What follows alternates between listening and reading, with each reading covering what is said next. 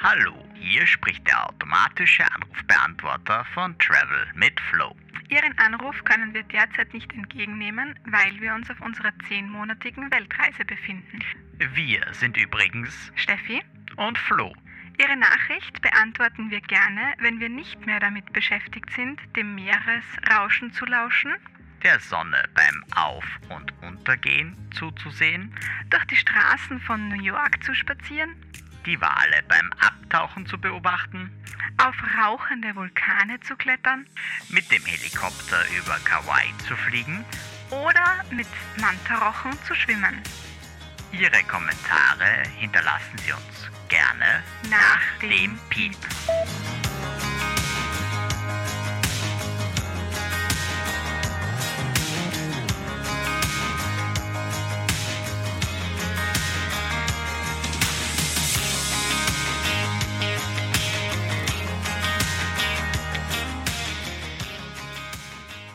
Es gibt circa 80.000 Islandpferde. Wir sind 3219 Kilometer auf dieser Insel gefahren. Im Jahr 930 nach Christus wurde die Demokratie am Þingvellir begründet. Mit 100 Metern Breite ist der Dettifoss einer der größten Wasserfälle Europas. Und wir waren 14 Tage auf dieser Insel unterwegs. Hallo, Und schön, dass ihr dabei seid. sagen Steffi. Und Flo. Wo sind wir eigentlich, Flo? Wir sitzen gerade in Arequipa in Peru und nehmen Folge 2 von unserem Podcast auf. In unserem Hotelzimmer, einer am Sessel, der andere am Bett. Worum geht's heute? Heute und in der nächsten Episode geht's um Island. Die erste Station auf unserer Reise, die wir euch jetzt näher bringen möchten. Wo waren wir eigentlich in Island unterwegs? Wir sind die Ringstraße gefahren und die Ringstraße ist eine Straße, die rund um Island führt und da muss man sich dann die Frage stellen, fährt man im oder fährt man gegen den Uhrzeigersinn? Traditionellerweise ist es wurscht. wir haben zuerst mit dem Uhrzeigersinn geplant und uns dann aber dagegen entschieden. Das heißt, wir sind die Ringstraße gegen den Uhrzeigersinn gefahren. Warum? Weil es günstiger war. Und wir müssen gleich vorweg schicken, wir haben die Westfjorde ausgelassen. Also das heißt, dort kennen wir uns bisher leider noch nicht aus. Wie sind wir auf Island gekommen als Start unserer Weltreise? Drei Gründe waren für uns ausschlaggebend. Grund Nummer eins, wir wollten jeden Kontinent einmal bereisen. Grund Nummer zwei, Island hat uns beide sehr interessiert, landschaftlich und kulturell. Und Grund Nummer drei, die Distanz zu Österreich. Genau, also weil es einfach das Land war, das am nächsten an Österreich dran gelegen ist auf unserer Liste. Deswegen haben wir in Island gestartet. Wie sind wir hingekommen? Mit dem Flugzeug von Wien direkt nach Keflavik, das ist der internationale Flughafen von Island, also nicht direkt in der Stadt Reykjavik, sondern circa dreiviertel Stunde außerhalb von Reykjavik gelegen. Das war unsere Startdestination in Island. Was man auch noch gleich dazu sagen kann, ist, dass Island eine Stunde hinter Österreich liegt. Es liegt also genau auf der Greenwich Mean Time Zone, also dem Meridian, der quasi als Nullmeridian gilt und von dem aus die Zeitzonen gemessen werden. Wie haben wir uns fortbewegt? Wir waren sehr viel zu Fuß unterwegs, sind immer wieder spaziert, auch ein bisschen gewandert, waren einmal mit dem Schiff auf hoher See. Die meisten Kilometer haben wir mit dem Auto zurückgelegt, aber da kann der Flo mehr davon erzählen, weil er ist gefahren.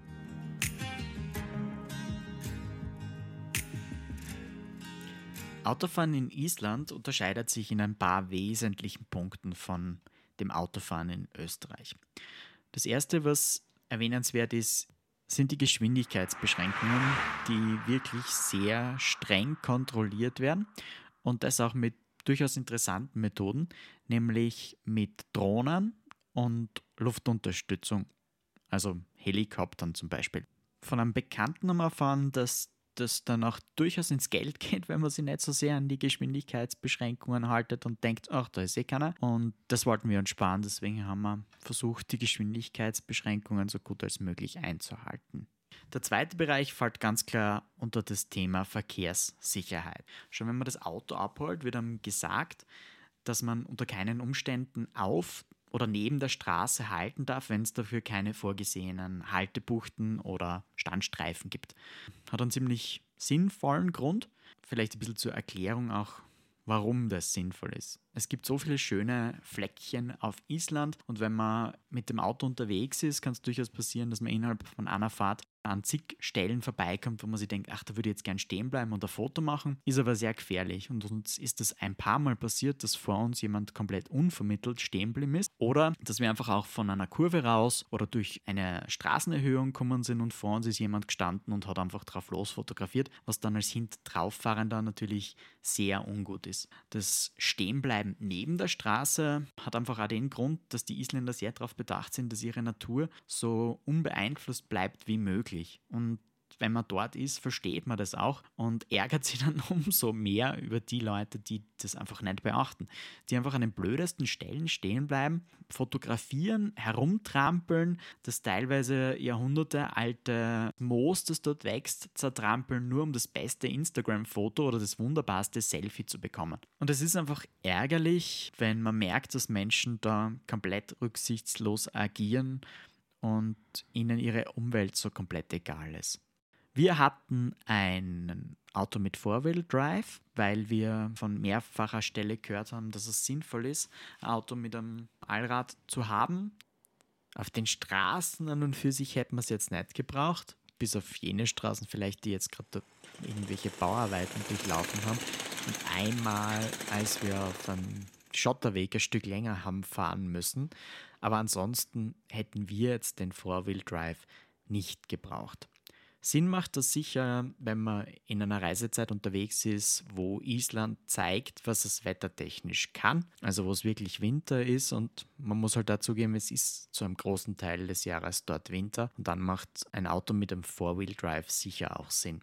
Vielleicht zur Mietwagensituation auf Island ganz kurz noch. Also es sind sämtliche größeren Mietwagenfirmen am Flughafen Keflavik vertreten. Wir haben im Vorfeld gehört, dass die Flotten der Mietwegen verkleinert worden sind aufgrund der Pandemie und es deswegen einfach momentan sehr teuer ist, sich ein Mietwagen auszuborgen. Aber das kann sich natürlich alles in nächster Zeit auch wieder ändern. Zum Straßenverkehr. Die Isländer fahren sehr human, muss man sagen. Es gibt immer wieder Situationen, wo man an Engstellen kommt, bei Brücken zum Beispiel, da macht man sich das dann mit dem Gegenüber aus, wer zuerst fährt. Ansonsten war das Fahren auf Island kein größeres Problem.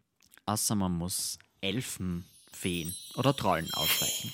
Ansonsten gibt es bei Tankstellen immer wieder die Möglichkeit, die Autos quasi gratis zu waschen. Sicher nicht so wie bei uns.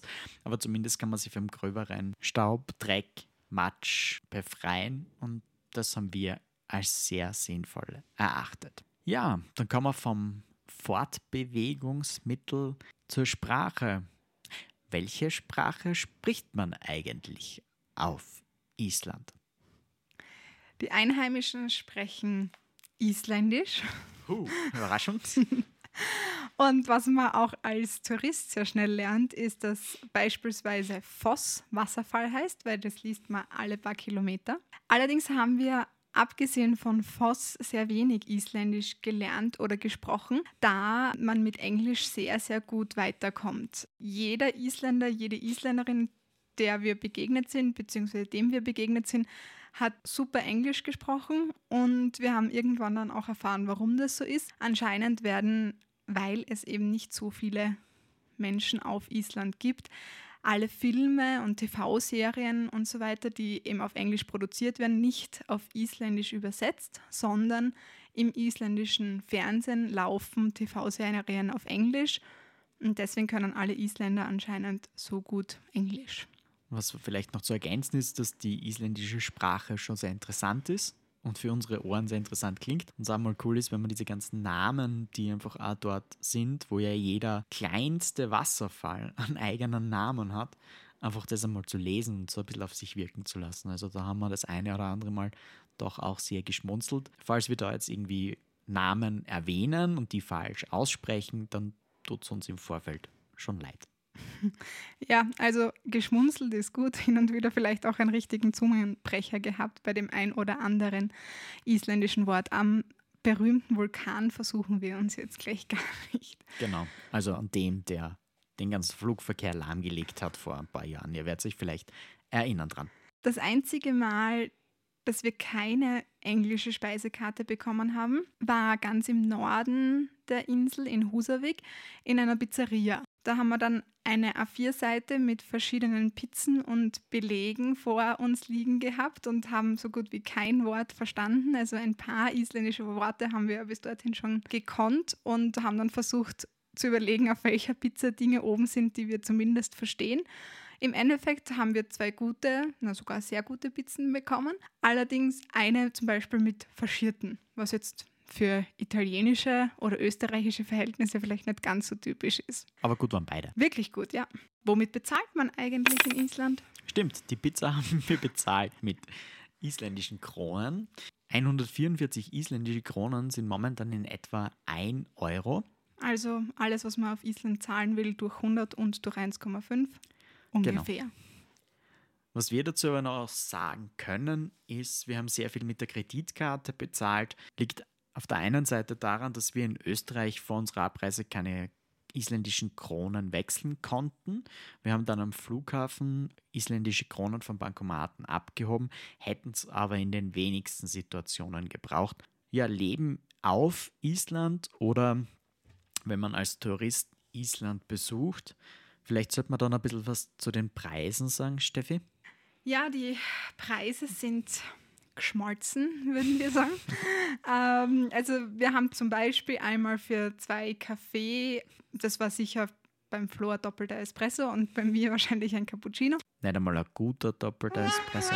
Und zwei Kuchen, beispielsweise umgerechnet 27 Euro bezahlt. Das heißt, es ist natürlich viel teurer als in manchen südlichen Ländern oder auch vielleicht sogar teurer als in Österreich. Allerdings darf man nicht vergessen, dass in Island so gut wie alles importiert werden muss. Es gibt nur ganz, ganz wenig, was selbst auf der Insel angebaut und geerntet werden kann. Dann erklärt sich damit natürlich auch so ein bisschen der höhere Preis. Aber wenn wir gleich dabei sind, was gibt es eigentlich zu essen? sehr viele gute Sachen, auch ein paar Dinge, die für uns als Mitteleuropäer gewöhnungsbedürftig sind, aber wir haben doch das eine oder andere nette kulinarische Erlebnis gehabt. Was war denn besonders nett? Also so schnell fällt mir die bis jetzt beste Zimtrolle ein, die ich auf unserer Reise gegessen habe. Die hatten wir in einem kleinen Café in Husavik und die war sogar so gut, dass wir nochmal hingegangen sind. Und dass du beim ersten Mal gleich eine zweite geholt hast. Psst, das muss ja keiner wissen. Was auf Island passiert, bleibt auf Island. Also, Entschuldigung. Also Café Herner in Husavik können wir sehr, sehr empfehlen. Ist ein sehr gemütliches kleines Café, das ausgezeichnete Zimtschnecken hat. Und der Flo hat dann auch der Dame dort äh, gesagt, dass das die beste Zimtschnecke ist, die er jemals gegessen hat. Und sie hat gesagt, unter all den Kuchen, die sie dort stehen haben, ist das das Einzige, das sie nicht selbst machen. Aber zumindest der Bäckerei in der näheren Umgebung und das spricht ja auch wieder für die isländische Backkunst. Weil eben alles importiert wird, gibt es ganz wenig Obst und Gemüse auf Island. Das heißt, wer glaubt, er kann viel Obst und Gemüse essen, wenn er einen Islandurlaub macht, der wird sich wundern.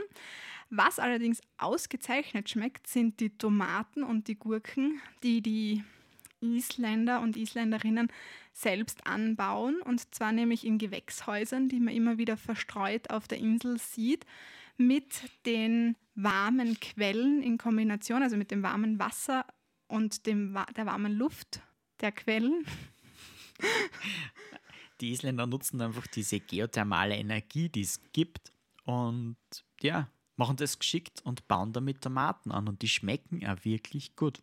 Also ganz, ganz großer Tipp, einfach in den Supermarkt gehen, schauen, äh, dass ihr Kirschtomaten kauft. Kirschtomaten direkt aus Island schmecken ausgezeichnet. Es gibt da das eine oder andere Gewächshaus, wo man hingehen kann, wo man sich das dann auch direkt anschauen kann.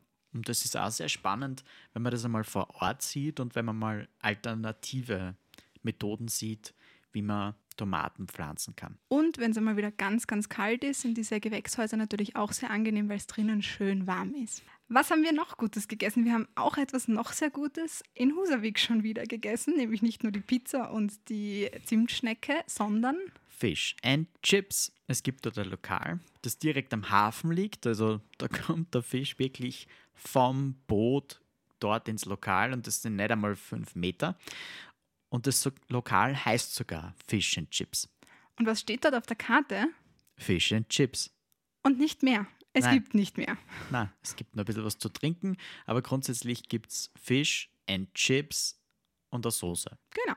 Außerdem haben wir gleich an unserem ersten Abend in Island das gekostet, wofür Island durchaus sehr berühmt ist, nämlich den Skir isländisches Joghurt, könnte man sagen, das es in verschiedensten Varianten auch im Supermarkt zu kaufen gibt. Entweder pur oder mit verschiedenen Fruchtgeschmäckern oder mit Vanille, Kaffee. Aber pur ist es mit Früchten einfach am besten. Ein bisschen gewöhnungsbedürftig, aber anscheinend sehr proteinhaltig.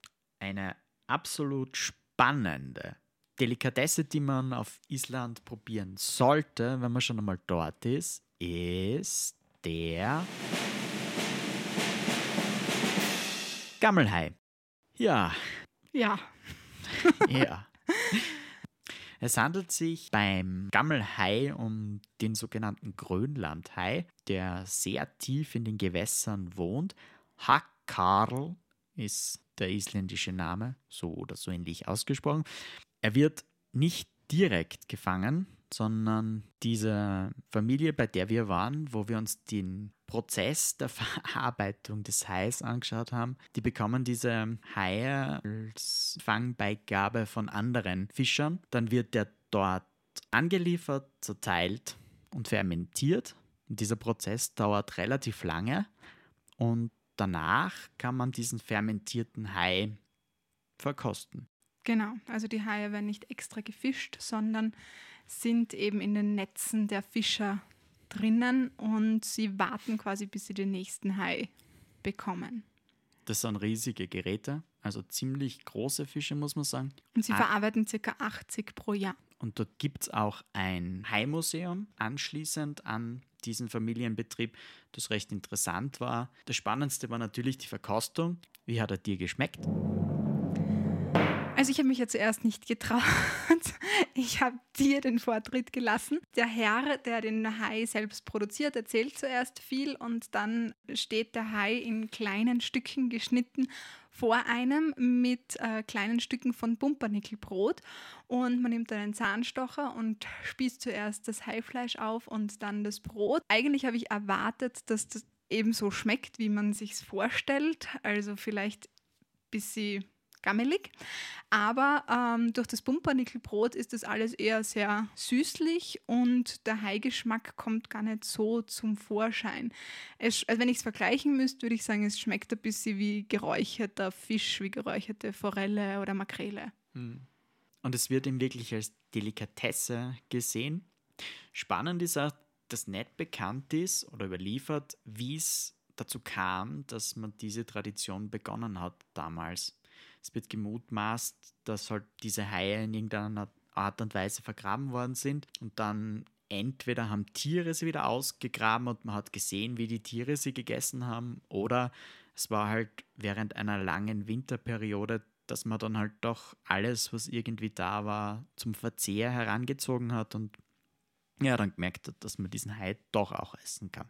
Das war jetzt nämlich auf das Neefelsness Halbinsel, wo wir in diesem Hai-Museum waren. Vielleicht springen wir nach Reykjavik.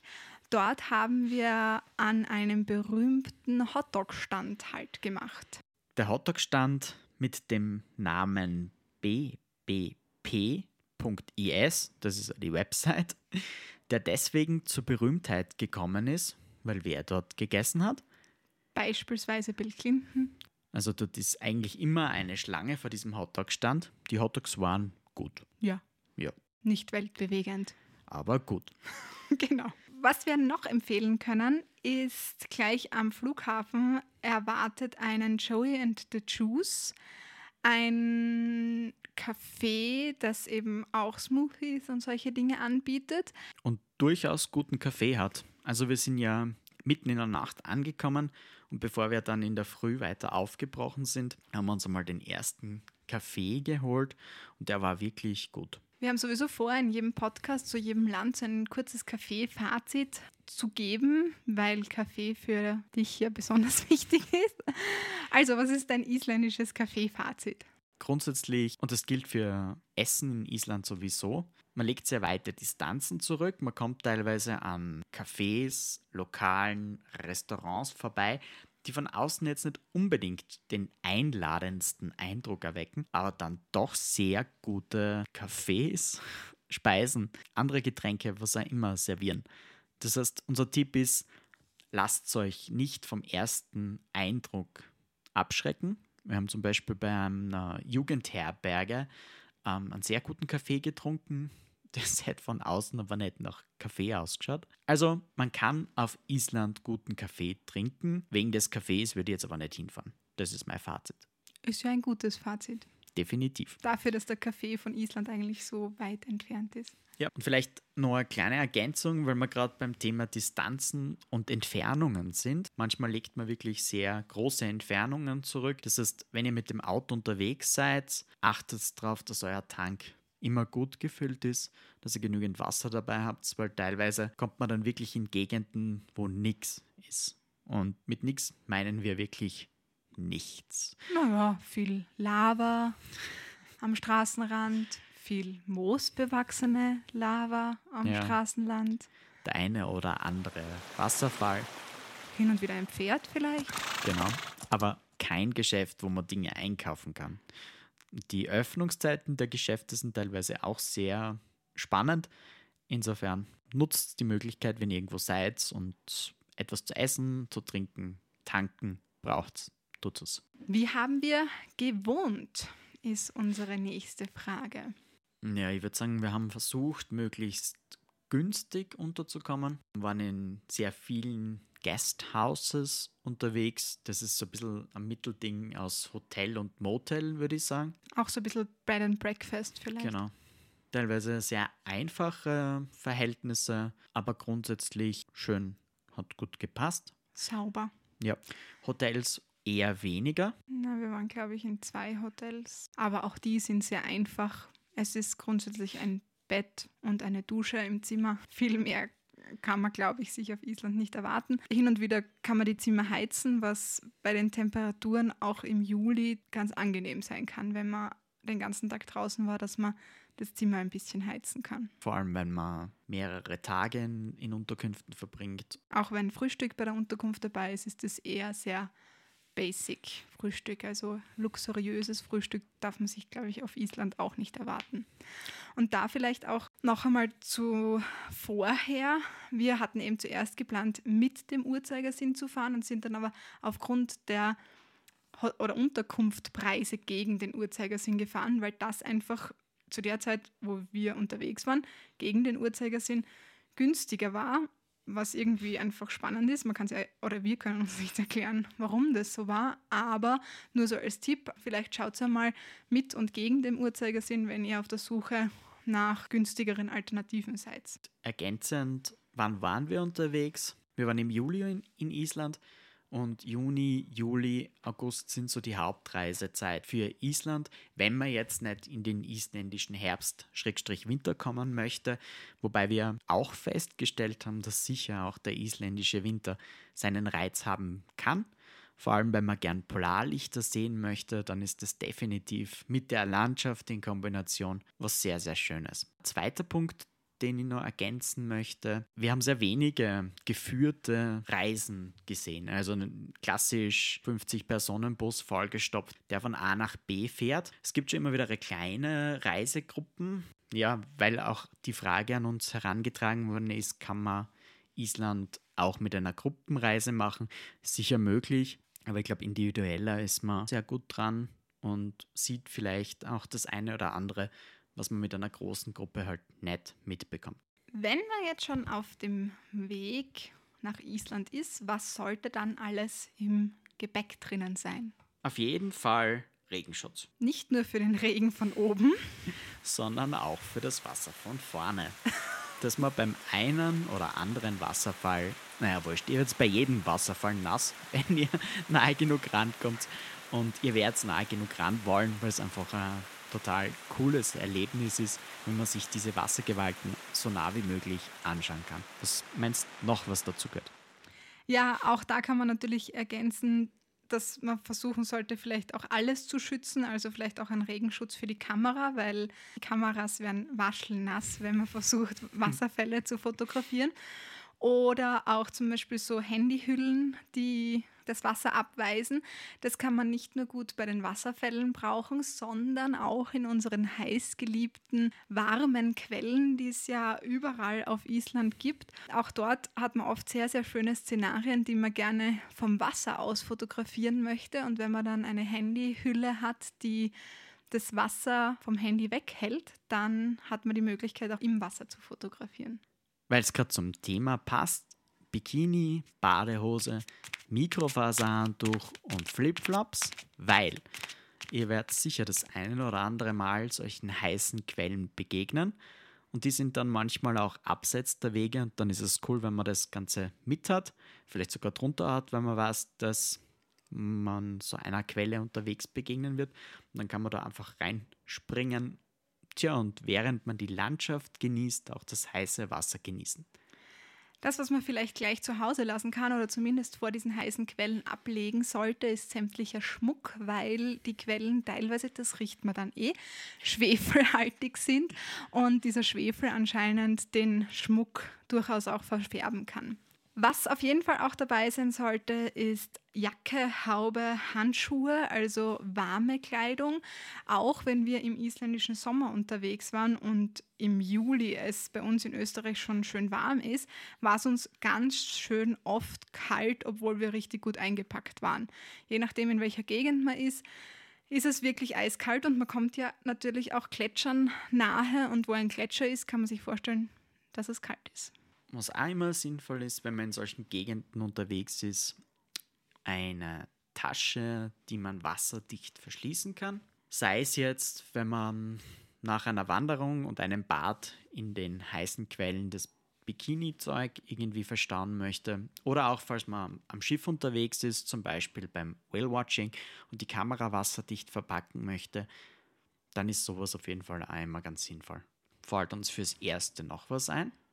Nein, ich glaube, die Highlights kalten wir uns für die nächste Folge auf. Das war Folge Nummer 1 zum Thema Island. Aber Folge Nummer 2 unseres Podcasts. Wir sagen danke fürs Anhören der ersten Episode, für all das Feedback, das wir bekommen haben. Mittlerweile wissen wir auch, wo ihr uns findet nämlich auf Apple Podcasts, auf Spotify und direkt auch auf Anchor. Auf Anchor könnt ihr uns auch Sprachnachrichten hinterlassen und wir freuen uns sehr, wenn ihr uns ja, Fragen stellt, mit uns in Interaktion tretet und uns einfach auch sagt, was ihr von unserem Podcast haltet, was ihr gerne wissen möchtet über das jeweilige Reiseziel und wir werden dann versuchen, die Fragen so gut als möglich zu beantworten. In diesem Sinne sagen wir jetzt einmal herzlichen Dank fürs Zuhören und tschüss bis zum nächsten Mal.